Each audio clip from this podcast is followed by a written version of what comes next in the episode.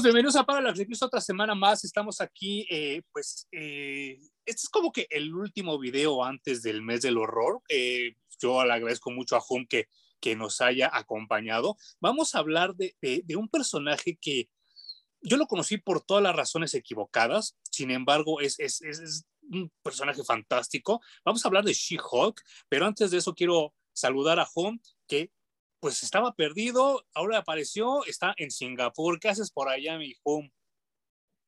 Pues sigo del otro lado del mundo. Estoy muy contento porque las culturas aquí son muy distintas, preparándome mental y espiritualmente para hacer mi viaje a San Cristóbal de las Casas a probar unos hongos alucinógenos.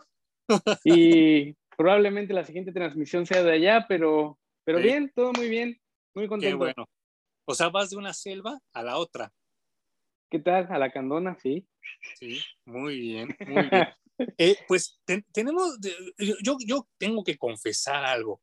Eh, yo conocí como tres She-Hulks diferentes al mismo tiempo y de repente me confundí mucho porque eh, en el canal 4 pasaban una caricatura de Hulk, que era Hulk, el hombre increíble, pero era la ochentera.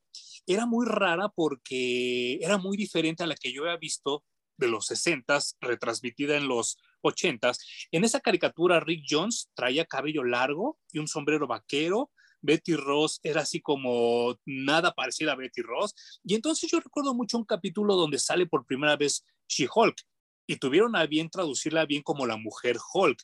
Y yo estaba como muy emocionado y decía, ah, pues qué chido, ¿no? O sea, que eres su prima y bla, bla, bla, bla, bla, bla. Al poco tiempo de eso, eh, llega a mis manos el cómic número uno de Guerras Secretas, que pues obviamente me, explota la mente, ¿no? Al ver yo tantos superhéroes en el mismo lugar y, y, interactuando. Lo hemos dicho en otros videos que, que, pues ahora ya es casi semanal, ¿no? Que se juntan superhéroes, pero antes era muy extraño.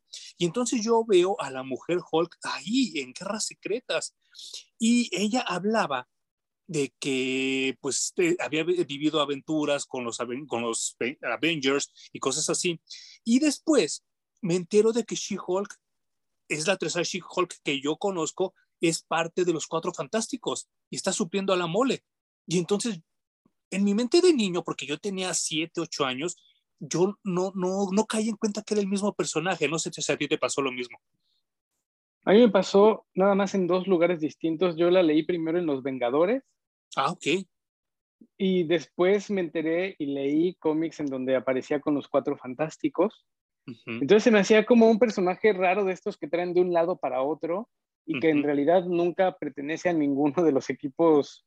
Porque bueno, Hulk claramente pertenece a los Avengers uh -huh. y She-Hulk, aunque estuvo en los cuatro fantásticos, pues estuvo de suplente nada más. Sí. Y pues también me voy dando cuenta, ya regresando a sus orígenes, que es un personaje eh, hecho como de bote pronto y al vapor, así de chingale porque nos ganan los derechos. Sí, a ver, cuéntame esa porque yo, no me, yo, me, yo me sé algo diferente. Ah, se supone que estaba en la televisión la serie de Hulk Ajá. con Lu Ferriño y ya todos la conocen, ¿no? Y había un proyecto de que existiera también She-Hulk en la televisión. No mames. El problema de crear el personaje de She-Hulk como serie de televisión era que los derechos se los quedaba la televisora. Ok. Entonces tenía que existir primero eh, el cómic de She-Hulk para tener los derechos en Marvel y luego poder cederle los derechos a la televisora y que no se los quedara la televisora para siempre. Entonces fue así encargo para Stan Lee de, güey, She-Hulk, ahorita, y entonces se creó She-Hulk en el cómic primero, y de hecho nada más es el primer número el que escribe Stan Lee. Ok. Después del primer número llegan otros escritores. A, Creo que Roy Thomas. Eh, híjole, no estoy seguro. No les estaría mintiendo si me invento un nombre, pero ya solamente el primer número de She-Hulk lo escribe Stan Lee y fue por encargo así de rápido. Y al final ya no se concreta el proyecto de She-Hulk como serie de televisión, Uh -huh. Pero pues ya quedó el personaje ahí escrito en los cómics de Marvel. Y fíjate qué cabrón, porque yo leí en los noventas un libro de la historia de Marvel y ahí supuestamente, pues yo creo que todo estaba como muy embelesado para evitar conflictos políticos y pues ejecutivos y ahí decían que era más bien como una ola para ganar y percibir público femenino.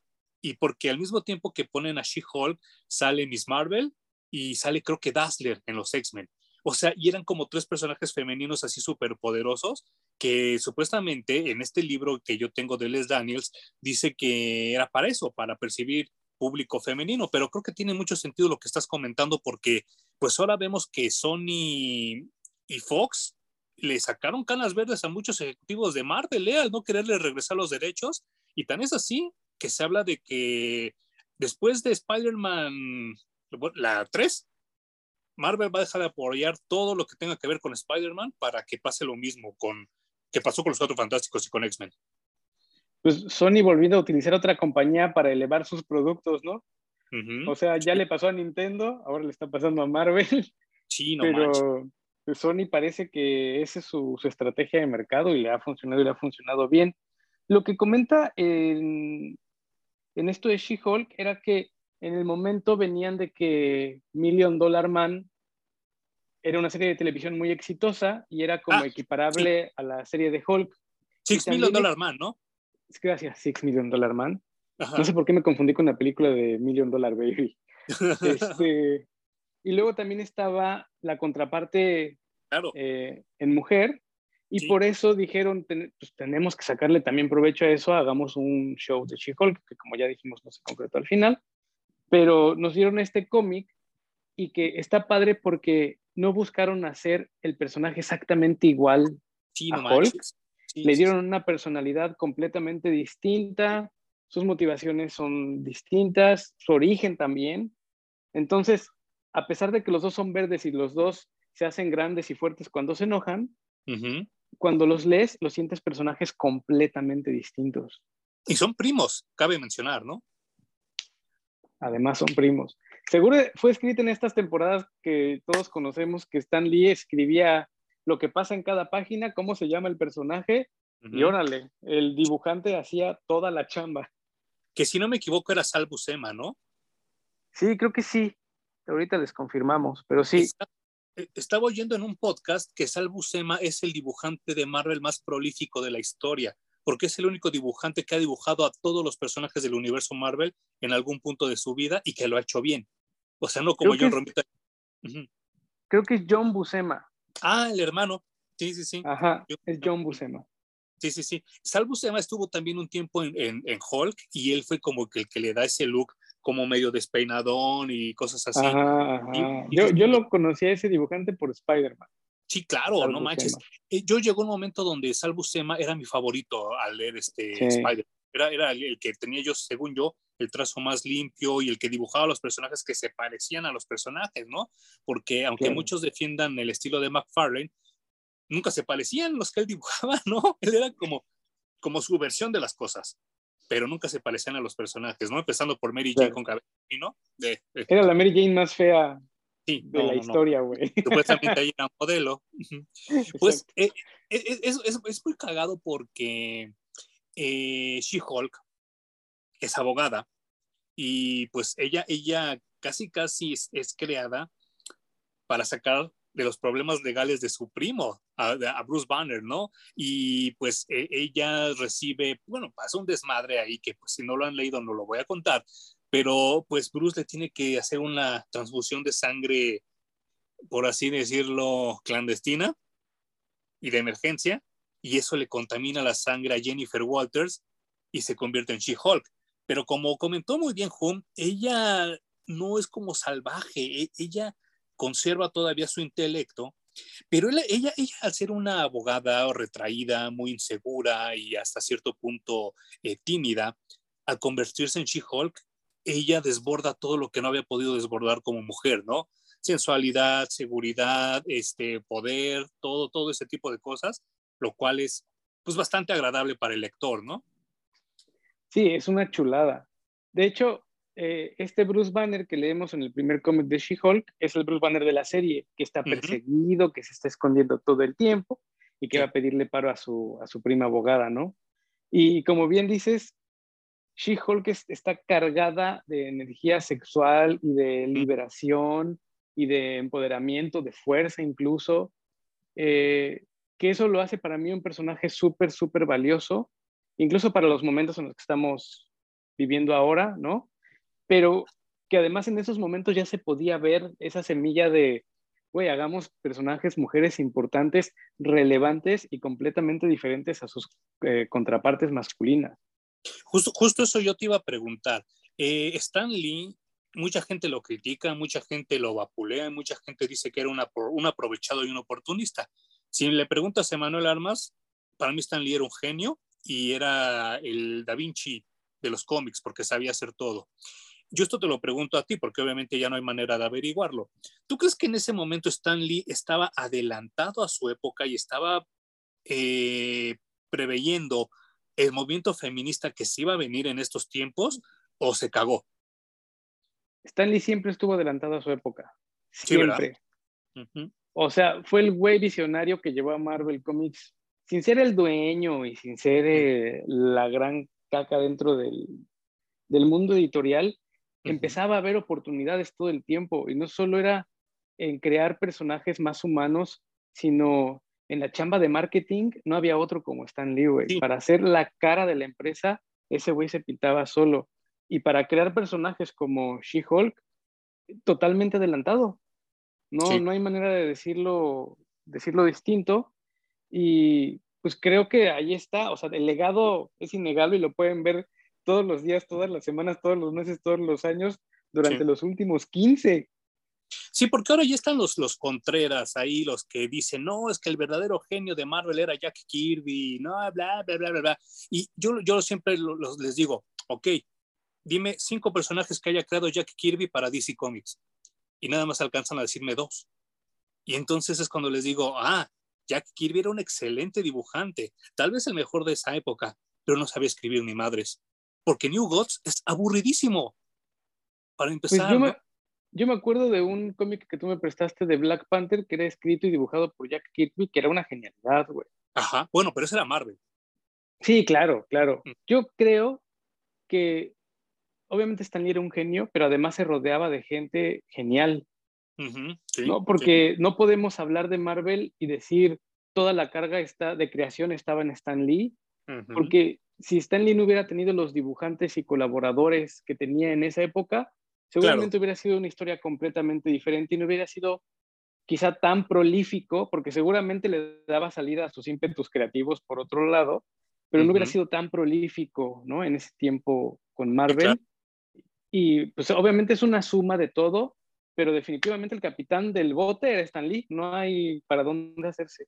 Sí, porque si lo, si lo, si lo traslapamos a DC Comics, el único que más o menos le llega a nivel de poder y de creatividad era Carmen Infantino, ¿no? Claro, que también vivieron unas temporadas increíbles, pero, pues bueno, el genio de Stan Lee es innegable. Sí, no, no hay manera, güey. Y los héroes de Marvel pues siempre han disfrutado de esta fama de ser mucho más cercanos a nosotros, de identificarnos con esos personajes y sufrir con ellos, porque pues así los hizo Stan Lee, ¿no? Más cercanos a la gente. Y, y es muy cagado porque cuando me propusiste el tema, me llegó un meme que yo estaba buscando, pero lo borré, no sé por qué, o lo subí a la computadora. Eh, sale el anuncio de She-Hulk, la serie que va a salir ahora para, para Disney Plus, y abajo el madral, pero el madral de gente quejándose y diciendo, ¿por qué convierten a todos los superhéroes en mujeres? Están violando la memoria de Stan Lee. O sea, pura gente que no sabe ni qué pedo y ya se estaba quejando. Cuando toda la serie ni siquiera se, empezó se ha empezado a filmar, ¿no? Y ya se están quejando. Y entonces eh, me da mucho coraje porque estamos viviendo en una época donde ya hay fake nerds. Y entonces hay gente que cree que sabe de cómics y cree que sabe de superhéroes, pero no sabe nada, pero son muy valientes para comentar en Facebook. Es que me cago en, no sé, creo que ya me cagan un poco las redes también por eso, porque la gente no se preocupa por leer. No. Ni por informarse. Leen los encabezados o los dos párrafos que alguien escribió en Twitter, en Facebook, en donde sea, y ya con eso creen que tienen toda la verdad y que pueden opinar absolutamente de todo. Sí, no y, dense el tiempo cinco minutos de preguntarse, ¿es esto cierto? A ver, voy, voy a typear en Google y Google me va a decir y me va a informar y me va a ampliar la información y voy a poder generar una, una opinión, aunque sea un poquito educada, un poquito leída, güey, pero la gente explota y empieza a dar sus opiniones de la nada. No sé si eso también venga un poco con los años, y entonces estamos viendo puro chamaco meco opinando en las, en las redes, pero cinco minutos para investigar, gente. O sea, escríbanle. Y, sabes que está, está muy cabrón, lo comentaba con Po hace poco, y a mí me gustaría zafarme de las cadenas y decir, sí, son los chamacos mecos los que tienen ahorita 20, 25, pero yo luego yo me topo gente de nuestra edad, cuarentones, que tampoco saben nada, pero le inventan bien chingón, ¿eh? Y dices, bueno, mames, neta, infórmate, güey, no, no, deja de decir pendejadas sobre todo porque ni siquiera sabes qué tranza. Y volvemos al caso Wonder Woman 1984, que la gente sigue diciendo que es una mala película, cuando yo la puedo poner en el top 5 de las de DC. A la madre, claro. ¿A poco tú yo no? sé si en el, no sé si en el top 5, pero también me pareció una buena película. eh, también es importante decir que se vale decir, no sé. Sí. Si te topas un día en la vida con un tema y que no tienes ni idea, mm. no pasa nada si dices, no, no sé nada de eso. No sé, pero, ajá, yo, yo, yo, siempre contesto, no sé, pero déjate investigo. Claro, o no me interesa siquiera, ¿no? Porque también, no tienes que entrarle a todo, güey. no, sé y no me prende de lo que están hablando. Y ya. Yo, yo veo mucha gente eh, enseñando sus elecciones con el tráiler de Matrix 4 y a mí me da una flojera inacabable Matrix.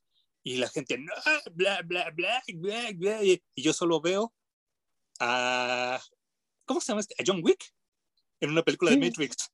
Aquí en los Rips, claro, sí, John Wick, otra vez. yo creo que es, bueno, para no salirnos del tema, mejor nos regresamos. Sí, claro, claro.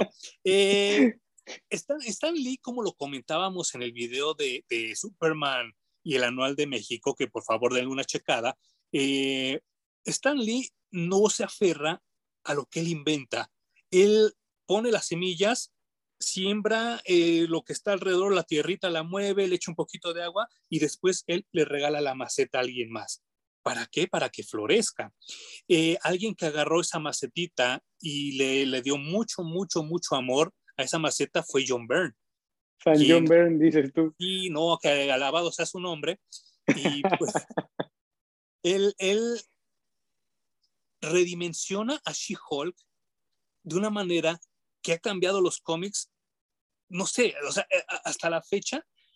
Bueno, si a ti te gusta Deadpool y te gustan las bromas que hace Deadpool, como asomándose a la pantalla o al cómic o hacia ti, y hace unas bromas hablándote hacia ti como lector, eso no lo inventó Deadpool, ni lo inventó Ed McGuinness, ni lo inventó mucho menos Rob Liefeld.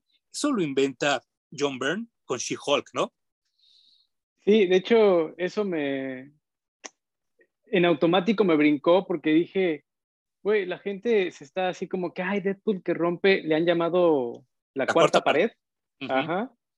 Y John Byrne lo hizo muchísimos años antes con, con She-Hulk y me parece que de manera mucho más genial, mucho más auténtica. Menos meca, ¿no? Sí, o sea, creo que algo maravilloso que hizo John Byrne con She-Hulk, y se nota, es que dijo, me voy a divertir muchísimo con este personaje. Todo lo que no he podido hacer en otros lados y que no me han dejado, aquí lo voy a dejar fluir hasta donde tope, güey. Aunque parezca una locura, y aunque mis editores me digan que no, que eso no se vale y eso no se puede, no me importa, güey, lo voy a disfrutar como si fuera un niño. Y cuando lees estos cómics escritos por John Byrne de She-Hulk, lo sientes. Sí, no manches, no, no, no por nada. Eh, She-Hulk, por muchos años, estaba al nivel de ventas de los X-Men y de Spider-Man y sobrepasando al Capitán, a Thor, a los Vengadores y a veces hasta los Cuatro Fantásticos, donde ella también salía. Y entonces está súper cabrón, ¿no? El, el nivel de, de popularidad que alcanzó She-Hulk eh, en ese momento. Es más, yo me atrevo a decir que si le van a dar una serie de televisión a She-Hulk es por este run de, John Byrne. Y ojalá lo adapten, güey, porque de verdad es muy divertido. los cómics, al final de cuentas, como medio es entretenimiento. Y venden porque entretienen, güey. Y en este momento, pues, She-Hulk estaba pasando por un momentazo gracias a John Byrne. Y si eso logran llevarlo a la televisión, Va a ser difícil que nos quitemos las comparaciones con Deadpool, pero, pero creo que sí vale la pena porque además, si ya lograron diferenciar la de Hulk, van a lograr diferenciarla de Deadpool completamente. Claro. Y, y sí estamos con esa hambre de personajes femeninos, más personajes femeninos, mejor escritos, mejor actuados que lo que nos han dado actualmente en Marvel, ¿no? Sí, no manches. Eh, bueno, ahorita hay muchos, este, se están moviendo las, las aguas en, en Disney, Disney Company porque pues Kathleen Kennedy renunció a Star Wars y pues ella, ella acepta que su error fue sobre empoderar a Rey. Y pues creo que Marvel tiene que ser lo mismo, porque Capitana Marvel es, una, es un personaje aburrido de tan perfecto que es. Y pues si, si, si entonces con She-Hulk podemos ver este que se llama en la literatura griega el patos, el, el error, el que también la caga, pues es genial, ¿no? Yo recuerdo que hace muchos, muchos años, y, y con esto vamos a evidenciar pues de nuevo nuestra edad, eh, yo recuerdo que por los 2000 había una serie de abogados llamada Ali McBeal, y mm. entonces Marvel estaba súper emocionado porque querían hacer lo mismo con She-Hulk y querían transformar a She-Hulk en Ali McBeal y viceversa. O sea, querían sacar una serie que se pareciera a Ali McBeal y entonces de ahí escribir otro cómic de She-Hulk que se pareciera a Ali McBeal. Yo no sé si me aventaría a tanto porque Ali McBeal era como tonta, era como torpe ella y She-Hulk es muy inteligente. O sea, yo creo que su nivel de litigio está al nivel del de, Matt Murdock, por ejemplo. Y entonces era como muy complicado lo que sucedía. ¿Y a qué voy con esto? Eh, si podemos ver aquí esta portada de John Byrne, que alabado sea su nombre, vemos que She-Hulk no tiene la ropa rota. Es más, trae un vestido de noche entallado, lo cual es el principio de lo que define al personaje, ¿no? Puta, sí. Es que le puso al menos en, en su ron, no sé, 80 outfits distintos. Es más, creo que John Byrne tenía una vena por ahí que nunca había explotado de diseñador de modas. Sí, sí, sí, sí. Y, aquí se decidió a, soltar todo ese monstruo creativo que traía detrás para las telas y, se lo da a She-Hulk. Aunque también he de confesar que su traje rotito del primer número también me gustaba, güey. Sí, sí, también se ve sexy, ¿no? Ajá. Sí, sí, sí. Y bueno, eh, todos, bueno, yo, yo que dibujo, siempre hay personajes que, que como que no te salen, que tienes que hacer como un esfuerzo para que te salgan y entonces tú empujas tu cerebro, empujas tu mano y empujas tu ojo para que ese personaje que no te sale, te salga. Eh, el buen Hum nos podrá confirmar que, por ejemplo, eh, John Byrne tenía una adicción una fijación o hasta un fetiche con las mujeres de cabello corto. A Lois Lane le corta el cabello, a Wanda Maximoff le corta el cabello, a Sue Richards le corta el cabello y a Mockingbird, la esposa de Hawkeye, le corta el cabello. Y tenían un corte horrible de pelo, así como de señora cincuentona, que yo no sabía, a, mí nunca me han gustado las mujeres de cabello corto. Y cuando yo veía que John Byrne hacía eso, no me gustaba naditita, naditita. Y yo creo que él se aguantó mucho, mucho las ganas de no cortarle el cabello a She-Hulk. Oh, sí, porque además le pone una melena así exuberante, güey. Y además de color verde. Ajá. sí, sí, sí, sí, Es que entre, entre el cabello, los vestidos, la, sexualidad, romper el cuarto, la cuarta pared, eh, incluso eh, She-Hulk hace patente peleas contra John Byrne, que es su escritor y su dibujante. Claro. Y luego John Byrne además hace evidentes peleas entre él y sus editores. Mm. O sea, no mames la diversión que tuvo este güey creando este cómic. Por favor, denle una checada ya. Sí, sí, sí. Eh, ¿Tú cómo lo, lo, encontraste en digital? ¿Hay compendio así de Epic Collection o cómo lo encontraste tú? Eh, no, yo creo que es el mismo, el mismo compendio que debes de tener tú. Ah, no, porque tú me prestaste los cómics sencillos. Sí, claro, los sueltos, aquí están. Pero no, es de Sensational She-Hulk. Y te como los primeros siete números. Ah, sí, pero sí, bueno, a ver, habla tú para que te enfoque la cámara. Ajá, se llama The Sensational She-Hulk y trae los primeros siete números escritos por John Byrne. Pero fíjate cómo la portada sí es diferente porque en el, en el tuyo trae como un body. ¿Y ya viste? Y aquí, por ejemplo, su cuello es diferente. Este es como un cuello transparente y el tuyo ya lo trae cubierto como de, de blanco y el retoque que tú tienes es digital. A ver, habla para que tome la cámara. Sí, la portada es completamente, no, no completamente, pero sí es bastante distinta. Así que si lo pueden encontrar como compendio mejor, porque además con esto de que ya viene la serie y no sé qué, se han incrementado mucho los precios. Yo quería comprar un, un She-Hulk número uno y ya cuando vi cuánto costaban dije, no, creo que no lo voy a lograr. ¿Pero este o el de los setentas? El de los setentas. No manches. ¿Y te acuerdas que en Los Ángeles vimos todo un paquetito que se lo estaban vendiendo? Ajá, con los primeros números. Qué cabrón, hay que preguntar. Bueno, ahora que vayas a ver a tu amiga, a ver si todavía lo tienen barato. Sí, caray. Pues eh, de, nuevo, John Byrne, que alabado sea su nombre, él tiene mucho respeto por lo que a mí no me gusta el término, lo he dicho muchas veces, lo que se le conoce como la edad de oro. Yo prefiero llamarle los 40 o la época de la Segunda Guerra Mundial.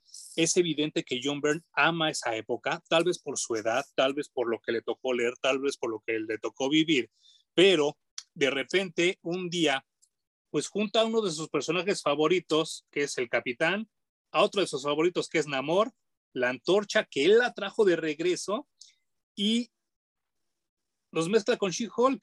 Y entonces conviven con este personaje femenino que nadie se acordaba de él hasta que John Byrne lo regresa, que se llama Blonde Phantom, que era, no era otra cosa más que Miss Fury, Catwoman, eh, Brenda Star Reporter, o sea, era, era de esos personajes que se hacían genéricamente en los 40 pero que sin embargo jamás se le dio el apoyo hasta que John Byrne lo rescata.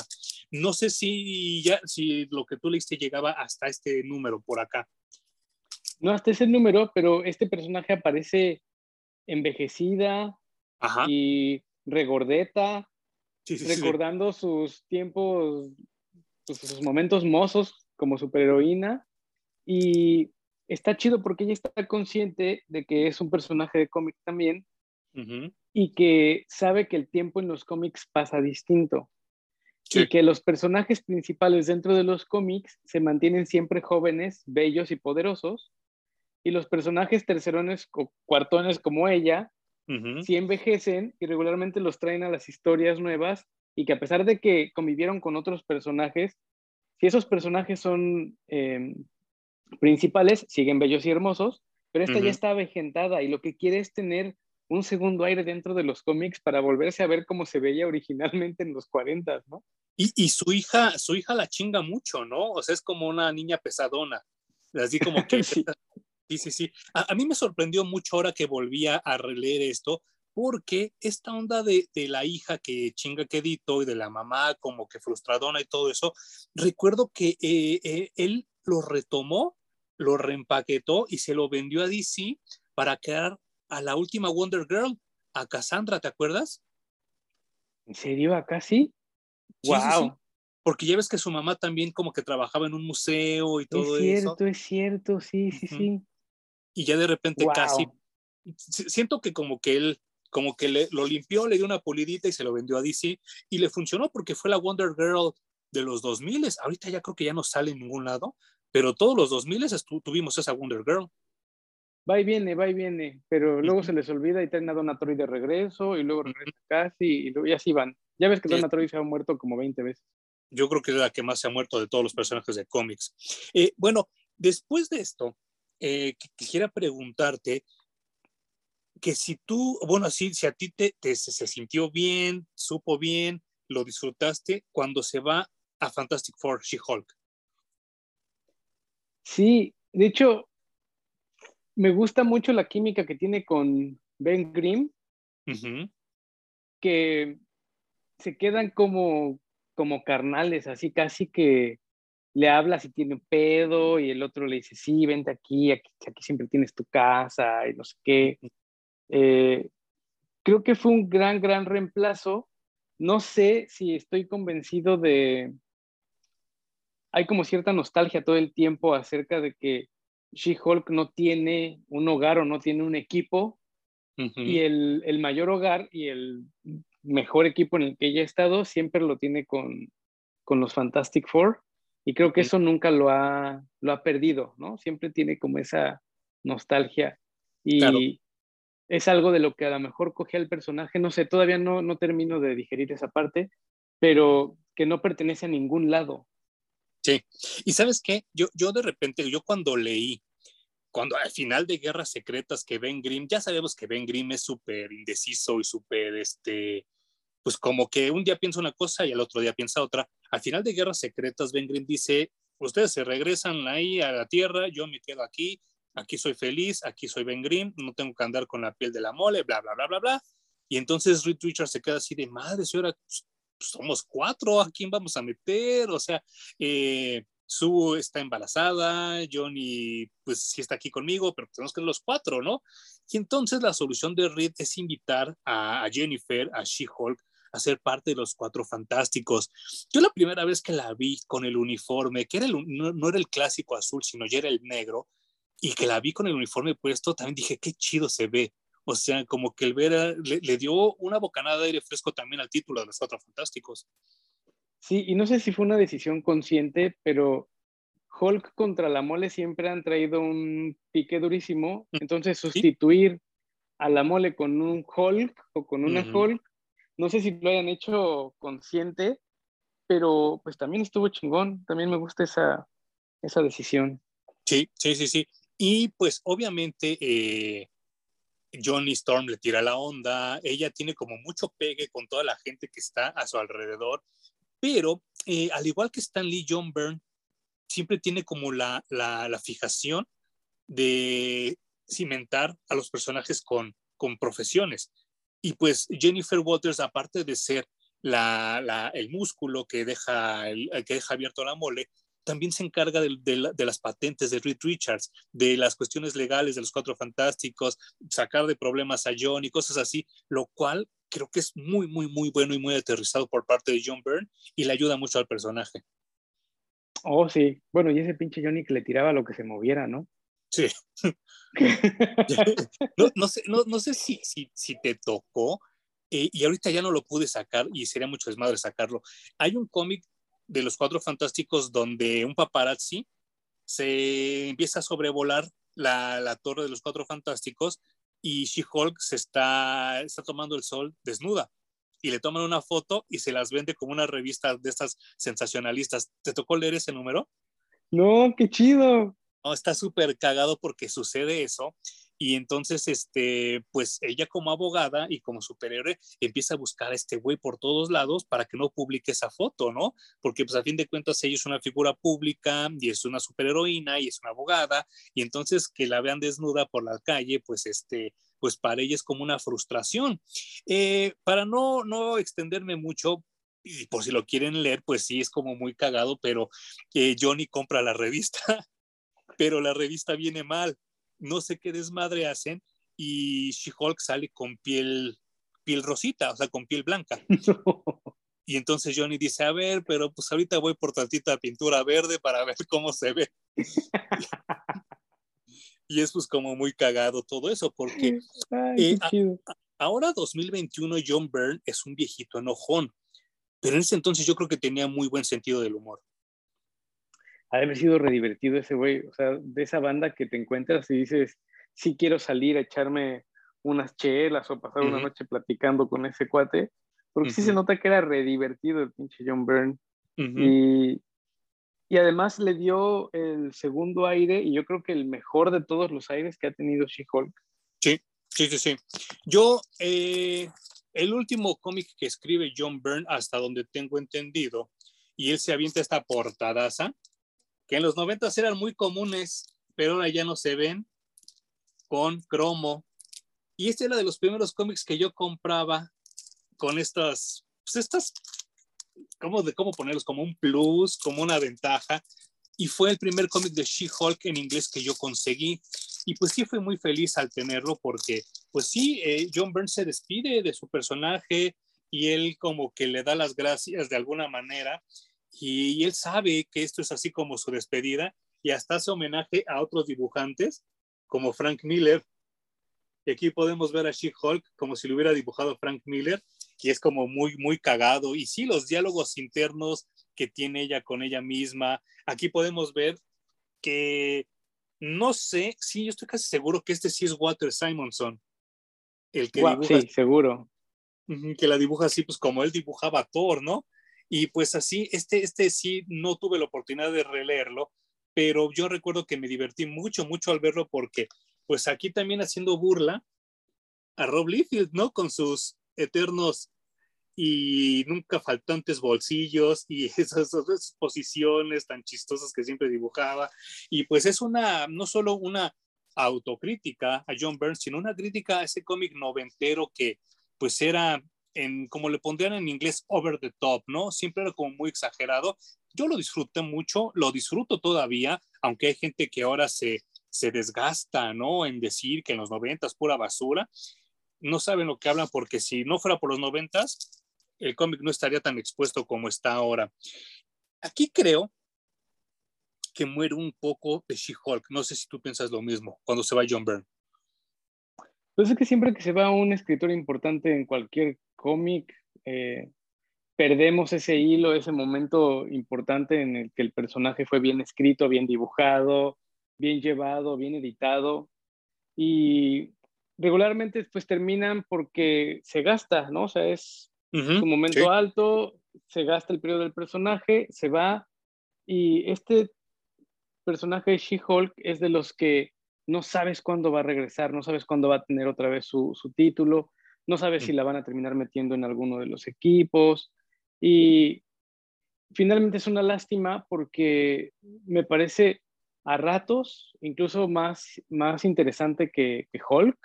Claro y, es una lástima que esté tan, tan abandonado. Bueno, esperemos que ya tome un poquito más de peso dentro del universo Marvel con la serie. Y, y además que ojalá que este momento que vivamos tan feminista, las morras la agarren y la saquen y la pongan en todos lados. Porque, pues sí, ese ron fue, fue maravilloso. Después la vimos esporádicamente en algunas cosas. Ha regresado, ha tenido intentos de regreso pero yo no he visto ni leído algo que diga, ah, no mames, qué chingón está She-Hulk. ¿Te acuerdas que Jeff Jones, eh, en sus, creo que como siete números que le dieron permiso de escribir Avengers, eh, hace como que She-Hulk como que pierda la razón y entonces se vuelve de nuevo de Savage She-Hulk. No sé, a, a, mí, a mí, a mí siento que sí medio me estorbó porque el dibujante era muy malo y no lo disfruté como lo que yo debía haberlo disfrutado. Ah, ¿Qué She-Hulk te gusta más a ti? ¿La que es como intelectual y como sexy o la salvaje? No, intelectual y sexy. Sí, ¿verdad? O sea, sí, ¿de qué me estás hablando, güey? Es perfecta. Y yo no sé qué le pasó a Geoff Jones, pero en Marvel yo no le leí nada bueno. Recuerdo haber leído incluso los que me prestaste el capitán cuando trae su escudo de energía. Ah, no, pero Ah, no, ese es Mark Wade. Ese es Mark, Wade. Sí, claro. Sí. sí, no, no, no. Jeff Jones creo que no está hecho para Marvel, ¿eh? Creo que él sí no le salen las cosas en Marvel. Este Dio todo en DC. Sí, sí, sí, sí. Y pues no, no creo que haya sido como muy bueno. Eh, sin embargo, yo creo que la popularidad de She-Hulk le alcanza para que aparezca en el primer videojuego de los Cuatro Fantásticos que salió para PlayStation. Es un personaje, no es cameo, sino lo, la puedes utilizar a ella en vez, de, en vez de la mole o en vez de cualquiera de los personajes. Trae su uniforme de, de cuando estaban los Cuatro Fantásticos y también en Marvel contra Capcom 3 hace su aparición. O sea, estamos hablando de que Namor no ha salido en un videojuego importante. Estamos hablando de que el hombre halcón no ha salido en un videojuego importante.